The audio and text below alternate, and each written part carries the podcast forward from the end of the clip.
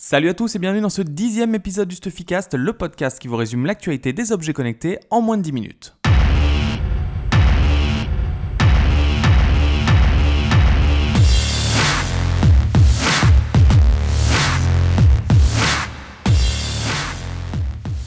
On attaque cette semaine avec euh, une annonce qui a été faite par Google. Son projet de véhicule autonome avance et la société vient de recruter un nouveau CEO, donc un nouveau patron. Euh, qui est l'ancien euh, numéro 1 de la société Hyundai, qui est bien connu dans l'industrie automobile, mais qui a également fait 14 ans chez Ford et en fait cumule 25 ans de carrière sur le marché de l'automobile. Euh, donc dans le communiqué, il est aussi indiqué que même s'il y a un CEO pour le projet, il reste incubé dans les laboratoires Google X qui s'occupent un petit peu des projets plus long-termistes du côté de Google et que c'est pas encore une filiale à part entière d'Alphabet, même si ça pourrait le devenir. Donc ce nouveau CEO va attaquer à la fin du mois et on va certainement entendre beaucoup parler du projet de véhicule autonome chez Google.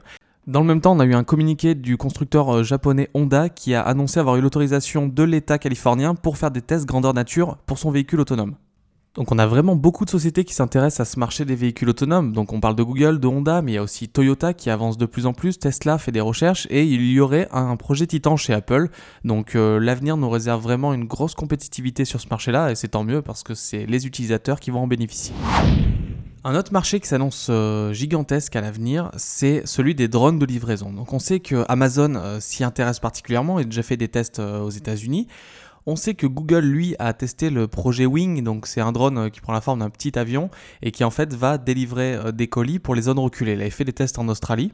Et en fait, pendant tout l'été, au Congrès de Californie, il y a eu des discussions sur un projet de loi, la loi 42, euh, qui en fait euh, interdirait le survol de drones à moins de 100 mètres de hauteur d'une propriété privée. Donc autant dire que si une loi comme celle-là passe, euh, les drones de livraison n'ont strictement aucun avenir. Pour se protéger, les, géants Amazon et Google ont fait un lobbying avec d'autres sociétés comme GoPro auprès de tous les membres du Congrès pour que la loi ne passe pas. Et en fait, ce qui a été annoncé le 9 septembre, c'est que le gouverneur lui-même mettait un veto à cette loi pour laisser une chance au marché des drones de livraison autonome.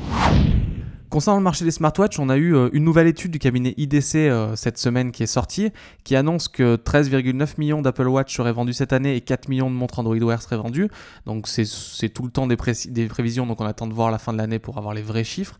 Mais dans l'étude, on voit aussi que IDC prévoit 85% du marché en 2019, divisé entre le couple Android Wear et Apple Watch.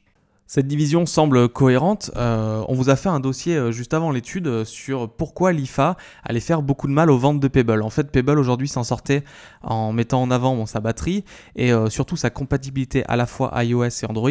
Maintenant qu'Android Wear est compatible avec l'iPhone, Pebble perd un argument qui est majeur pour lui et il ne lui reste que son autonomie. Seulement, les montres Android Wear et l'Apple Watch ont aujourd'hui beaucoup plus de fonctionnalités que, que la montre Pebble ou les mêmes avec un meilleur écran. Donc dès que euh, les montres Android Wear et l'Apple Watch arrivent avec une meilleure batterie, Pebble n'aura strictement aucun argument. Donc la future montre de Pebble devra euh, vraiment se démarquer.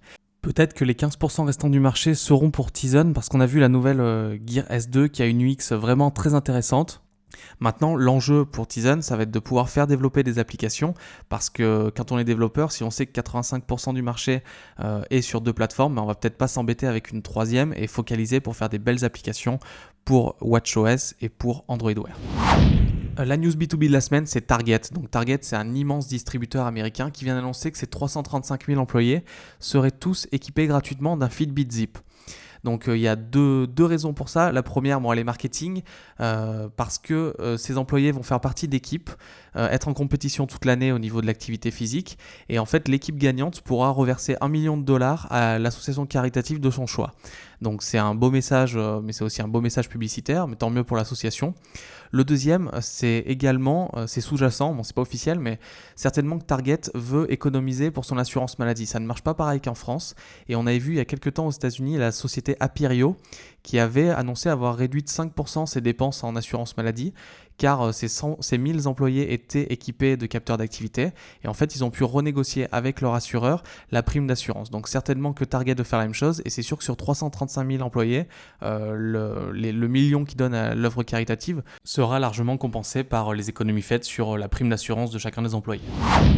Je vous remercie d'avoir écouté ce dixième épisode du Stuffycast. Je vous rappelle que vous pouvez vous abonner sur iTunes ou SoundCloud pour recevoir tous les vendredis euh, l'épisode de la semaine. Si vous avez apprécié l'épisode, je vous invite à nous laisser une petite note dans iTunes, ça nous aide à monter dans les classements. Et je vous dis à la semaine prochaine pour toujours plus d'actualités sur les objets connectés.